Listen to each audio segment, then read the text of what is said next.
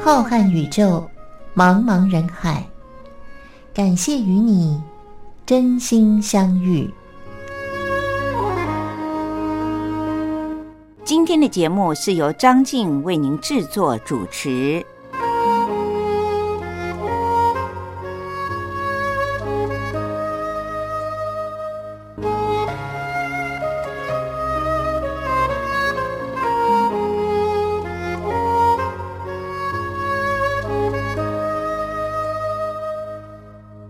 听众朋友，大家好，我是张静。又到了星期天晚上，光华电台为您播出的《真心相遇》，是由张静在空中陪伴着大家，一起听好听的音乐，分享一些对于我们身体健康有帮助的资讯。今天已经来到了二零二一年的六月十三号，算一算，今年二零二一年大约又已经快要过了一半了。时间过得这么快，各位听众朋友，您有没有把握时间，好好的为自己的人生设定一些计划呢？希望大家都能够利用听广播，增加了很多的见闻，同时也丰富了许多的知识，在日常生活的保健当中呢，一定要落实。意思就是说，我们听了以后呢，要身体力行。这样才能够对身体真正的有帮助。节目的一开始，张静想要为您推荐的这首歌，希望大家都会喜欢，因为我自己很喜欢这两位对唱的男女歌手，而且谈到了这首歌呢，也是大有来头。它是在前几年非常红极一时的一部连续剧，叫做《知否知否，应是绿肥红瘦》的主题曲。那么，唱主题曲的女歌手是郁可唯。之前我在节目当中也为大家介绍过很多她其他的歌曲，很多的连续剧都喜欢找郁可唯唱主题曲，我们就可以知道她绝对是一位很能唱的女歌手。那么，和她一起合唱《知否知否》的男歌手名字叫做胡夏，我相信对岸的朋友对他也很熟悉吧。不过谈到了胡夏呢，倒是。他的出道很令人惊讶，因为他原本是广西南宁人，其实是一位大陆的年轻男歌手。但是他在二零零九年年底的时候，因为参加台湾的歌唱选秀节目，就是第六届的超级星光大道，结果经过了一连串很激烈的比赛。到了二零一零年的，也就是第二年的五月十四号，他在总冠军赛里面夺得了冠军，因此而出道的。得到了总冠军以后呢，立刻的被 Sony 音乐公司给签下来了。在这一年，二零一零年的年底十二月的时候，他发行了自己第一张的个人专辑，名字就叫做《胡爱夏》。凭着这张专辑呢，他另外的获得了第十七届的新加坡金曲奖的最佳新人奖，也成为了新加坡金曲奖里面第一位获得这个奖项的中国大陆的男歌手。各位听众朋友，胡夏出道的经历是不是很令人觉得有一番意外？因为他其实是生长在中国的男歌手，但是呢，他却在台湾和新加坡因为大红而红回了中国大陆。所以，我想整个的亚洲圈现在我们不可讳言的，已经变成了彼此交流最好的管道了。当然，演艺圈里面更是如此。那么今天呢，在节目的一开始，张晋就特别的为您选了胡夏和。郁可唯合作的连续剧《知否知否，应是绿肥红瘦》的主题曲《知否知否》，希望各位听众朋友们能够借此复习一遍这首好听的歌哦。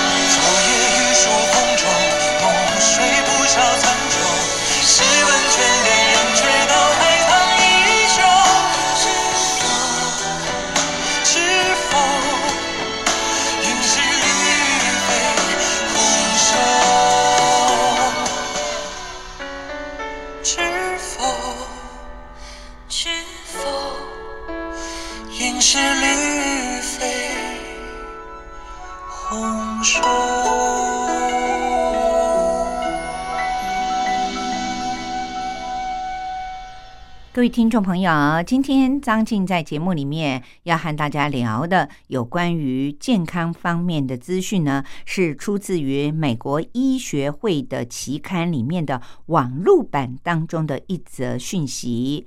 我想您的身边应该常常碰到有朋友说他不能够吃豆类，或者是不能够喝酒、喝豆浆，因为呢痛风会发作。我想，痛风这个毛病已经成为了现代人经常会看到或者是听到的一种小毛病了。像我自己身边，整个家族里面，甚至于有下一代的年轻人，年纪才二十多岁，他就已经有了痛风的病史，有时候呢都要急发的时候要到医院里面靠着吃药或打针，让他稍微的止痛。因为有痛风的人形容说，痛风的时候啊，连风吹过他也会觉得痛。大部分张静所听到的都是脚，有的人甚至于两腿还会肿胀，而且一旦发作。疼痛可能要经过持续好几天，靠着吃药打针才会好。那么，美国的哈佛大学医学院，他们就针对痛风做了一些研究。其实，他们发现啊，一个人只要改变生活的方式，大概这些有痛风病史的病人里面，八成其实痛风都是可以预防的。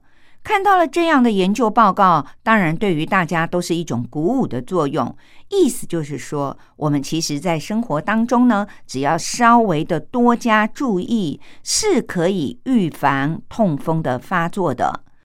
哈佛大学的研究团队针对了大约四万五千多位美国的男性，因为根据所有的数据资料显示，好像痛风的病人男性是多过于女性的，而且这项研究进行了长达二十六年这么久的追踪调查，所得到的结论，他们针对了四个。最容易影响痛风发作的危险的生活形态进行了分析。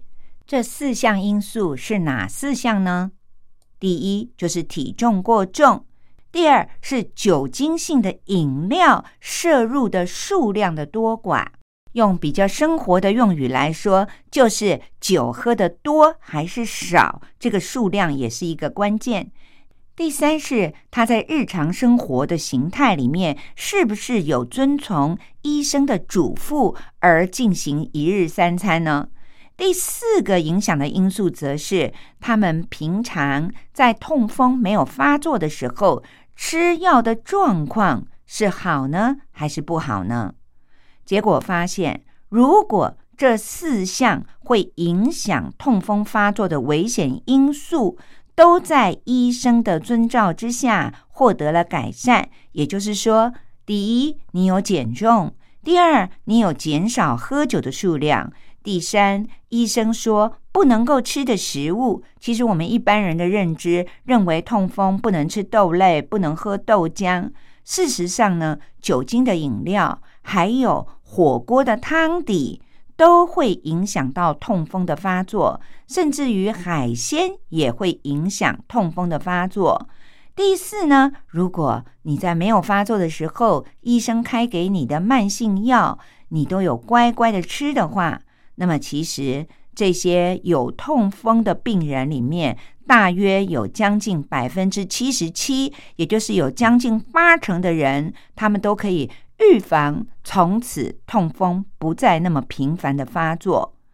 不过这些功效呢，都必须要在一个前提之下，也就是说，这四个关键的因素里面最重要的一个，那就是减重。如果体重实在超重而又不去控制它，其他的三项所有的控制，就算你乖乖的做到了，也是没有作用的。研究人员们分析，在被追踪的这四万五千多位的男性美国人当中，其中有百分之三十一，也就是有将近三成多的痛风发作，都是因为他们肥胖和体重超重。体重如果接近标准体重的上限，什么是标准体重的上限呢？张静在节目里面一而再、再而三的教大家的算法。就是所谓的 BMI 的数值，那算法呢，就是用您的体重除以身高的平方。这个身高呢，是以公尺为计量，所以如果您是一米八的人，就是除以一点八的平方。我们这样说，如果一位体重七十公斤的男性，身高是一点八米的话，那就是用七十除以一点八，再除以一点八，就会得到一个数字。这个数字就是您的 BMI 值。全世界计算一个人 BMI 值标不标准呢？大约是把它上限设在二十三到二十四点九，也就是说，二十三到二十五之间就是您体重最高不能够超过的上限了。标准的话呢？大约都是二十到二十二，这也就是为什么现在有很多男女性的年轻朋友上健身房去练肌肉，然后算一下自己的肌肉量多少，BMI 值多少。当然，年轻人为了身材漂亮，大约都会控制在二十二以下。太瘦的话，如果不到二十，其实身体也是不健康的。各位听众朋友，那您就可以根据您的体重除以身高的平方，就会得到 BMI 值。在这项研究分析当中，还更仔细的做了一些追踪，就是虽然 BMI 值。超过二十五或者是二十五的男性朋友，未来偶尔会发生痛风的风险会比一般人增加百分之二十九。但是因为痛风不控制体重而引起的后续的相关疾病的风险呢？如果您只是二十五超过一点点的，那么您的风险会比一般体重标准的人增加百分之九十。如果已经被列为是肥胖的男性朋友的话，那么因为痛风而引起的其他器官疾病的风险呢，会大大的增加百分之一百六十五。也就是您将来因为其他的严重的心血管疾病或者是其他器官的疾病而造成死亡的风险，几乎会达到了一倍半。听到了这里，各位听众朋友，我们就了解为什么刊载在美国医学会期刊网络版上的这篇报告说，其实要改变痛风的命运很简单，也就是说，要预防痛风而引起我们其他死亡的风险呢，是一件很简单的事情。那么，就是非常重要的减重，控制您的体重。一定要把您的体重，即便不能够压到 BMI 值标准的体重，那么也不要超过 BMI 值的最上限，也就是体重除以身高的平方米呢，不要超过了二十五，这样您就可以大大的改变了您痛风的命运了。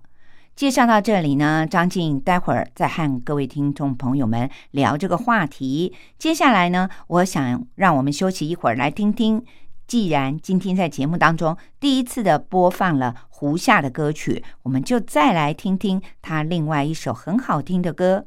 这是台湾很红的一部电影，我相信对岸也一再的曾经重播过，那就是电影《那些年我们一起追的女孩》的主题曲，名字就叫做《那些年》。我们现在一起来听听胡夏的歌声。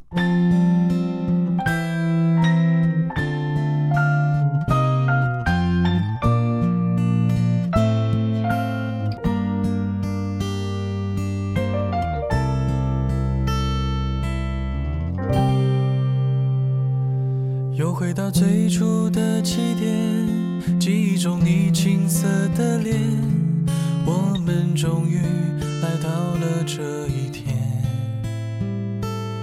桌垫下的老照片，无数回忆连接。今天男孩要赴女孩最后的约，又回到最初的起点。呆呆地站在镜子前，笨拙系上红色领带的结，将头发梳成大人模样，穿上一身帅气西装，等会儿见你一定比想象美。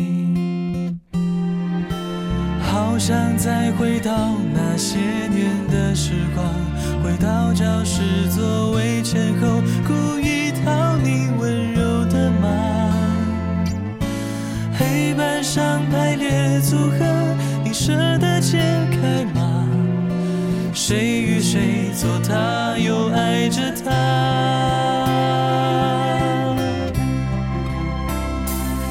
那些年错过的大雨，那些年错。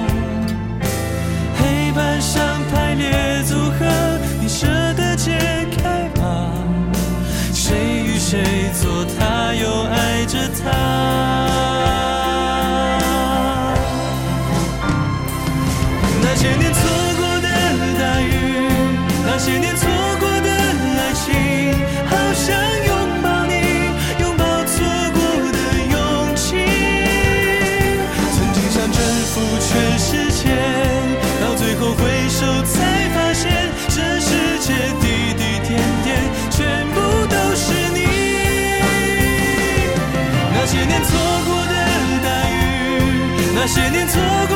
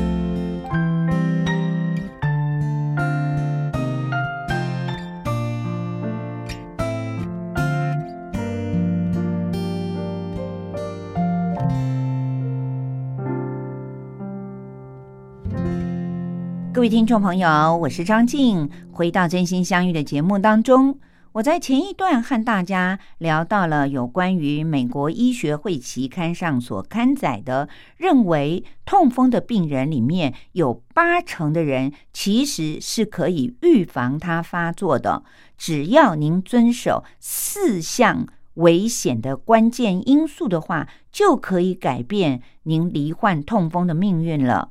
那么哪四项呢？第一，最重要的也是最前提的，如果这一点没做到的话，其他的另外三点做到了也是没有用的，那就是一定要控制体重。第二个关键因素就是少喝酒。第三点则是饮食方面要遵从医生的嘱咐，痛风的病人有一些食物是不能吃的。那么第四个呢，就是如果您已经有发作过痛风，医生有开药给你的话，要遵照医生的嘱咐来服慢性药。针对美国哈佛大学的研究报告，台湾知名的有关于痛风的医师呢，他们也做了详细的解释。他们说，很久以来，其实在医生的眼睛当中，痛风就是一种生活习惯的疾病，因为它的发病呢，通常都是源自于这个病人的生活习惯不好，其中最重要的，也就是哈佛所说的肥胖。和不运动，我们都知道，痛风的起因是因为尿酸高，那么肥胖就会影响到尿酸的代谢，让肾脏呢排除尿酸的功能变差，所以痛风的病人一定要减重。减重，我们就会想到要运动，可是医生也提醒说，在痛风发作的期间是不适合运动的。您要养成的是，平常痛风没有发作的时候，就要有规律运动的习惯。因为规律的运动不要太激烈，是可以降低我们身体里面血液当中的尿酸的。特别是针对肥胖的病人，同时还可以调控这个病人的血糖、血脂肪和血压。但是呢，运动也不要太剧烈，因为剧烈的运动会造成我们身体脱水的现象，这样很可能反而会增加了尿酸堆积在我们的身体里。至于食物，各位听众朋友，简单的告诉大家，就是痛风的病人要少吃高普林的食物，像带壳的虾、螃蟹这些海鲜类，以及所有的动物的内脏。都是属于高普林的食物，一定要避免酒精。刚才也讲到了，它也是一个关键的因素，所以喝酒只要少量浅酌，绝对不能够每天喝。这些都会让我们的普林变高。那么，像近年来很流行的减肥方式，所谓的生酮饮食，或者是以肉类为主的高蛋白饮食。都容易让细胞代谢不正常，进而就会产生大量的尿酸。所以听起来，高蛋白饮食的减重法和生酮饮食的减重法，反而是不利于肾功能已经变差，或者是有尿酸痛风病史的病人了。医生更提醒说，像生酮饮食的这种减重的方法，甚至于会让我们的身体呢，因为快速的脱水，而使得肾功能更加的快速的恶化。因为当肾脏的负荷越来越大的时候，肾功能也就会越来越糟。这对于有肾脏病或者是有痛风病史的病人来讲，一定是不好的。所以，如果有痛风的病人想要减重的话，不要求快速，应该要慢慢的减重。每个星期减零点五公斤到一公斤的速度是恰恰好的。如此一来呢，身体里面的新陈代谢的变化不会太急速，也就不会造成了我们身体的负担，才能够有效的控制痛风，预防它发作。运动呢，也要选择不要过度的激烈的，或者是大量的出汗的，都会造成脱水。所以医生说，除了在饮食方面要控制之外，建议您选择的运动呢，就是慢跑，或者是快走，也或许是游泳，这些都是很不错的选择。食物的方面呢，要以白肉来取代红肉，以糙米。这些全谷类来取代精致的白饭或者是面粉类，其他的零食可以少量的有坚果，油一定要用很好的油，这才是减重最好的方法。各位听众朋友，痛风的朋友一定很多吧？我身边就有好几个，听起来非常的简单，就是养成规律的运动，控制自己的标准体重。痛风就不会发作了。各位听众朋友，希望这么简单的两个重要事项，您在日常生活里面就要把它养成了习惯哦。节目进行到这里，又到了张静要为您说历史故事的时候了。希望各位听众朋友们继续仔细的收听。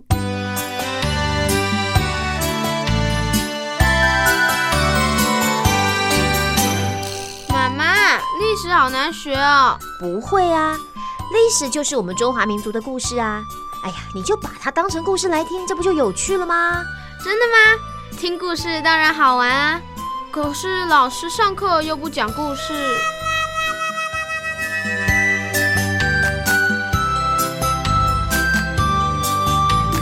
听光华小学堂说历史故事。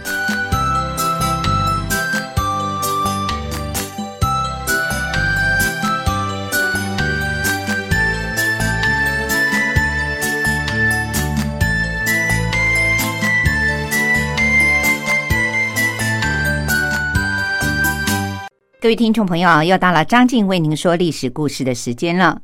从二零二一年的五月开始，我们结束了上一次为您介绍的全世界知名的宫殿建筑的历史。接下来，张静将要为您讲述的是刊载于台湾的传记文学上，选自于福建师范大学中文系的副教授陈宇先生所撰写的。美国头号中国通在中国讲的是谁呢？就是在全世界号称是研究中国最透彻的外国人费正清和他的朋友们。当然，陈宇先生出版了很多关于美国、中国以及费正清的书籍，刊载于传记文学上的这些片段，只是揭露其中的一些论文而已。由于揭露的文章对于费正清这个人并没有很详细的介绍，因此张静特别找了资料，希望各位听众朋友在听张静讲历史故事之前，能够先了解。就像我本人一样，我们并不是生长于那个年代的人，对于费正清到底是谁，可能一无所知。因此，张静将会在每一次讲述之前，先为您介绍为什么这位道地的美国人被称为是头号的中国通呢？费正清的生平是我们应该先要了解的。费正清是在西元一九零七年生于美国的南达科他州的休伦，他是父母的独生孩子。先后曾经求学于威斯康星大学的麦迪逊分校以及知名的哈佛大学。一九二九年，费正清获得了罗德奖学金，因此到英国的牛津大学去求学。他研究的题目是十九世纪中国和英国的关系。为了要撰写博士论文。他在一九三一年，也就是到了英国以后的两年，曾经到中国去进行调查和进修，考察海关的贸易，在华北协和华语学校里面学习中文，主要是受教于蒋廷福。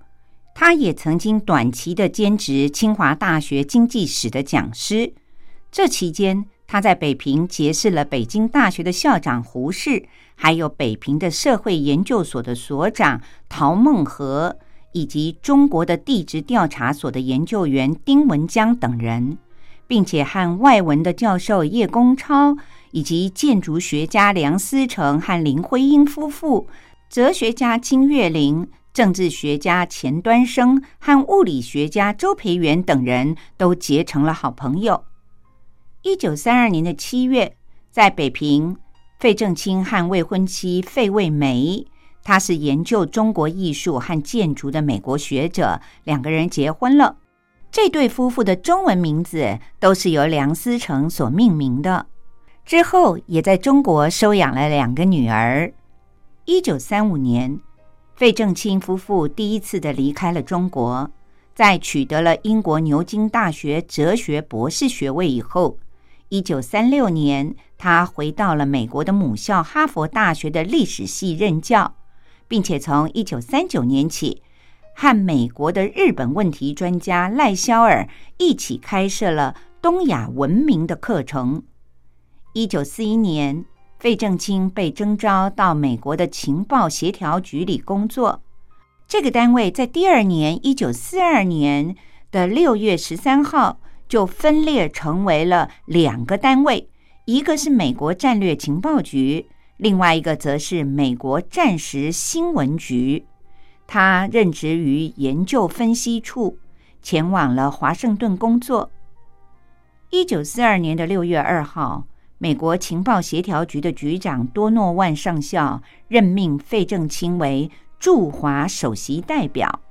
这一年的九月二十五号，他飞抵重庆，担任美国战略情报局的官员，并且兼任美国国务院文化关系司对华关系处的文官，以及美国驻华大使特别助理这三个职位。一九四五年的十月到一九四六年的七月，他再一次的来到了中国，担任美国新闻署驻华分署的主任。结束了在中国的任职之后，他在一九四七年返回了哈佛大学任教。一九五五年，在福特基金会的支持之下，主持成立了东亚问题研究中心。这个研究中心后来还曾经获得洛克菲勒和卡内基基金会的赞助，并且在一九六一年更名为东亚研究中心。二零零七年又再度的更名为费正清东亚研究中心，以资纪念他本人。在费正清直接或者是间接主持研究中心的几十年里。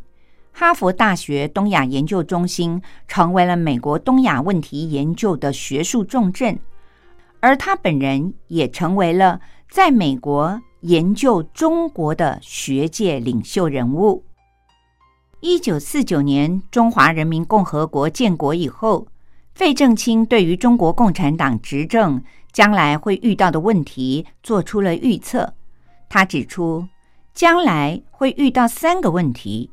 第一是人口问题，第二是官僚腐败的问题，第三则是强调思想统一，使得整个民族丧失了创造力的问题。费正清在四零年代末是预测了毛泽东和共产党会获得胜利的中国通之一，他主张要和中共建立关系，以符合美国的利益，但是很多美国人都指责。这些中国通出卖了盟友，协助散播共产主义和苏联的影响。由于被认为过于同情共产主义，他在一九五二年申请去日本的签证也被驳回了。而在美国国会调查谁输掉中国的原因时，他被要求要在参议院的内部安全小组委员会上作证。当美国右派的亲中派和麦卡锡参议员把矛头指向了三位国务院著名的中国通的时候，费正清也被列入了，认为他们是四个应该为输掉中国负责的人。这四个人分别是范宣德、谢伟思和小约翰·佩顿·戴维斯以及费正清。这四个人的英文名字。刚好都叫做约翰，而这时候又回到了中国的费正清的朋友，比如费孝通、陈汉生，却在中国大陆又因为被指为亲美而遭到了攻击。一九六六年，由胡秋原、郑学稼和徐高阮他们发起了一千多名的学者签名的。给美国人民的一封公开信里，当时这封公开信曾经在美国知名的《纽约时报》上发表，攻击费正清以中国专家的名义出卖了中华民国。而陈立夫的回忆录里则认为，费正清散播了不利于国民党的谣言，打击国民政府的信誉。促成了美国政策有利于中国共产党，影响了国民政府在大陆的溃败。于是，费正清在中国共产党的眼里，无疑的是个英雄。一九七二年，当美国和中国的关系改善以后，他曾经应周恩来的邀请，在一九四九年之后，第一次的又重新访问了中国。一九九一年的九月十四日，费正清因为心脏病发作而离世。他在两岸历史上的定位，也成为了正反完全不同的人物。各位听众朋友，上星期张静为您讲述到了美国头号的中国通费正清，在一九四二年的九月下旬。经过了惊险的喜马拉雅山峡谷的驼峰航线，来到了云南的昆明。他趁着从昆明要转机到重庆的时候，特别的拜访了许多过去在美国认识的中国的教授们。这时候，由于抗日战争期间，有许多位都住在昆明的龙头村。包括了钱端生夫妇以及冯友兰等人。今天，张静将继续的为您介绍。看望了住在龙头村的老朋友们以后，费正清趁着天还没有黑，开车赶回城里。这时候，车上又增加了钱端生，还有金岳霖，总共来到了八个人。这些中国人和西洋人凑在一起。顿时把车子挤得像个沙丁鱼罐头一样，车子一路的颠簸着，坐得前仰后合，左冲右撞。虽然如此，大家还是很兴奋的问长问短，打听着过去所认识的一些朋友的下落和踪迹。经过了战乱又重逢，人人都显得非常的高兴。沿途里，费正清听到车子边门有松动的声音，他赶快的提醒金岳霖说：“快点把门扣紧。”金岳霖因为眼睛一向不好，有一些眼病，他戴着遮阳帽和茶褐色的眼镜，于是他赶快的把门拉紧。他仔细的端详着费正清，发现十年前。在他北京的公寓里做客的那个年轻的美国留学生，如今早已是前额和后脑勺上都已经开始秃顶了，但是却也平添了几分学者的气度。而费正清显得很高兴，因为这次到昆明，他特别想要见到的就是当年清华大学的朋友们。尤其是当时被称为是“一齐三孙”的同学，以及梁思成和林徽因夫妇。谈到了清华大学，费正清和他的感情非常的深厚，因为一九三二年他到北京学汉语，过了一些日子，牛津大学所提供的奖学金就用完了，而正是清华大学给了他兼职的机会。让他可以继续的留下来学习。费正清感念在心。清华是留美的预备学校，这里有许多人都是美国大学所培养出来的，思想生活和费正清这个道地的美国人很多都很相通。刚才所提到的，当时被称为是一齐三孙的，就是梅贻琦。那时候他是清华大学的校长。至于被称为是三孙的，就是经济学家陈岱孙，还有物理学家叶气孙和逻辑学家金岳霖了。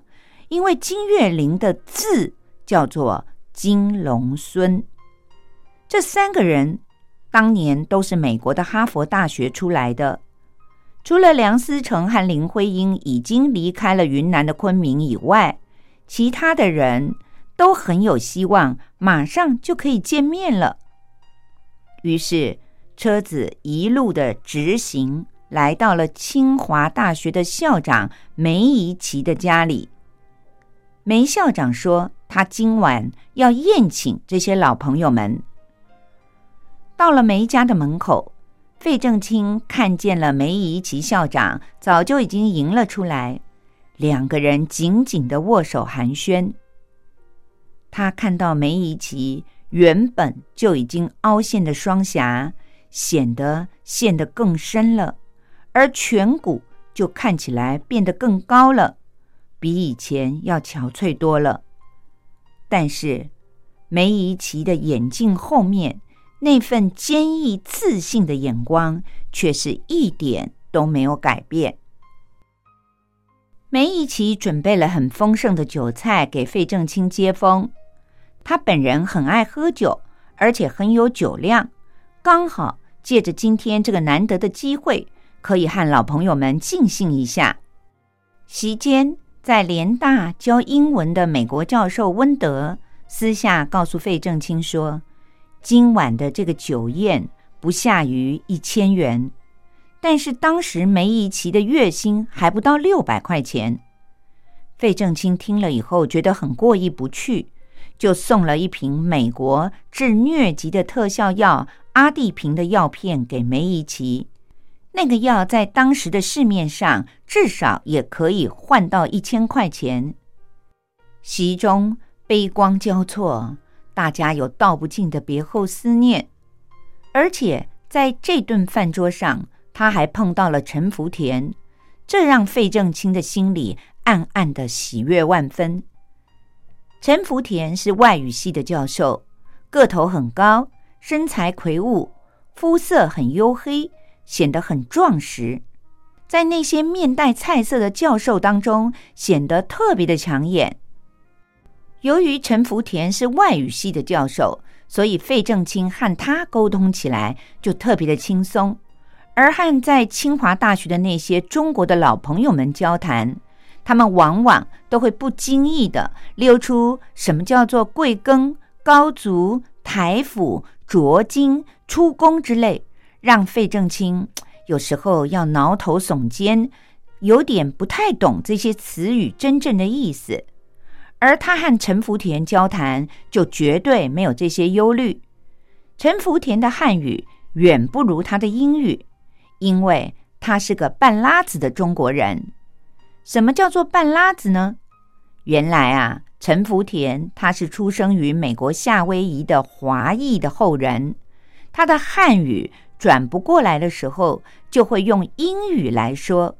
他的英语要比许多正牌的美国人还更为流利，这让费正清觉得十分的有趣。由清华大学、北京大学和南开大学所组成的长沙临时大学迁到昆明，建立西南联大的远途迁徙当中，这段日子，陈福田他就常住在香港，负责中转的工作，对于当时的情况是很了解的。费正清很想知道这些老朋友们的这一段长途跋涉的艰辛。而陈福田告诉他说：“早在七七事变一发生，他们就已经开始了很艰难的旅程。”他详细的描述了搬迁学校的宏观大事，再加上其他朋友们介绍所亲自经历的一些曲折的遭遇，绘声绘影的描述了行经各地的一些风物人情以及山川地貌。甚至还包括了种种的奇闻异事。这位费正清展现了一幅汹涌的难民潮中一群文化人的长途迁徙图。那段历史就好像是重播电影的过程一样，一幕又一幕的呈现在每一个人的眼前。